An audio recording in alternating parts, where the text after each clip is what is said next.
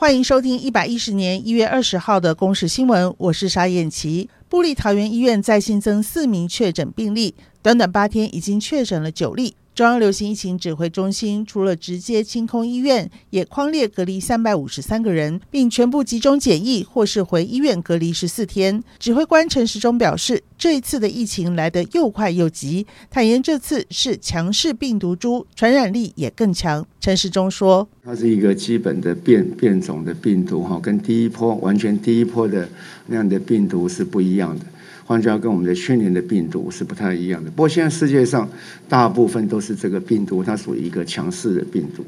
而布里桃园医院院长徐永年也首度发声，表示医护没有选择战场的权利，要同仁再撑一下，情况就会大幅改善。徐永年说：“呃，请大家再撑一下。”情况呢就会大幅的改善。因应布立桃园医院感染人数持续增加，昨天下午国军化学兵进驻医院进行全方位消毒。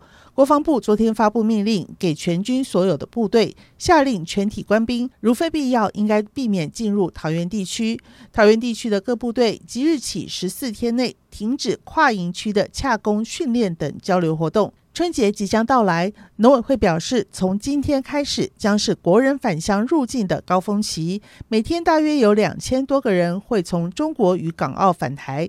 针对非洲猪瘟的防疫，不能掉以轻心，呼吁民众不要带火腿、腊肉等违规猪肉制品，因为根据统计，邮寄和跨境网购的包裹还是会出现违规的猪肉和制品，可能会成为防疫破口。农委会主委陈吉仲说：“这个没有，因为。”受到 COVID-19 的疫情影响，因为这个部分都是用寄送的部分，那这个是我们不解的这一个所有的会疫措施里面最重要的部分。鼎新集团前董事长魏应充多年前涉及劣油案和混油案，被判刑，应合并执行四年八个月。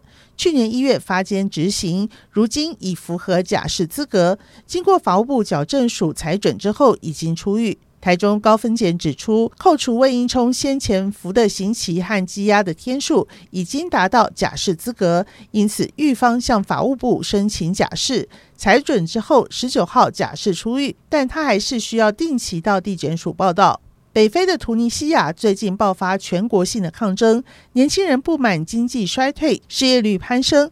政府又以防疫为理由实施宵禁，让群众满肚子怒火。他们连续四个晚上在街头焚烧杂物、丢石块，跟警方爆发激烈冲突。目前已经有六百多个人被逮捕。以上由公视新闻制作，谢谢您的收听。